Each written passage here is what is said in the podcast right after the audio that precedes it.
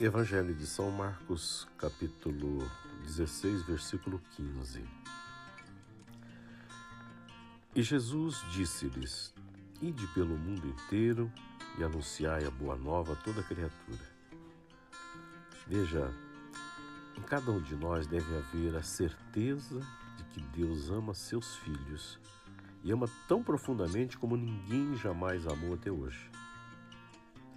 Porém, como o pai corrige seus filhos, ele permite que os filhos sejam provados, para que a lição seja assimilada, para que eles amadureçam e possam crescer.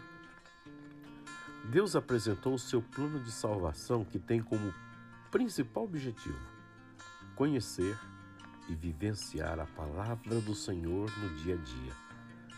Por isso, mesmo com suas limitações, cabe a você cumprir os desígnios de Deus para sua vida, porque Ele nutre um amor infinito por cada um de nós. Pense nisso e tome posse. E aproveite agora para que, num instante de silêncio, você converse com Ele. Se você preferir, pode dar uma pausa aqui e depois você retoma.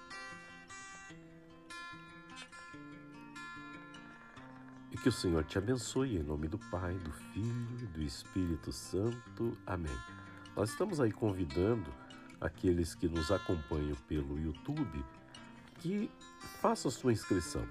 Basta clicar aqui embaixo onde está escrito inscrever-se e já estará automaticamente inscrito.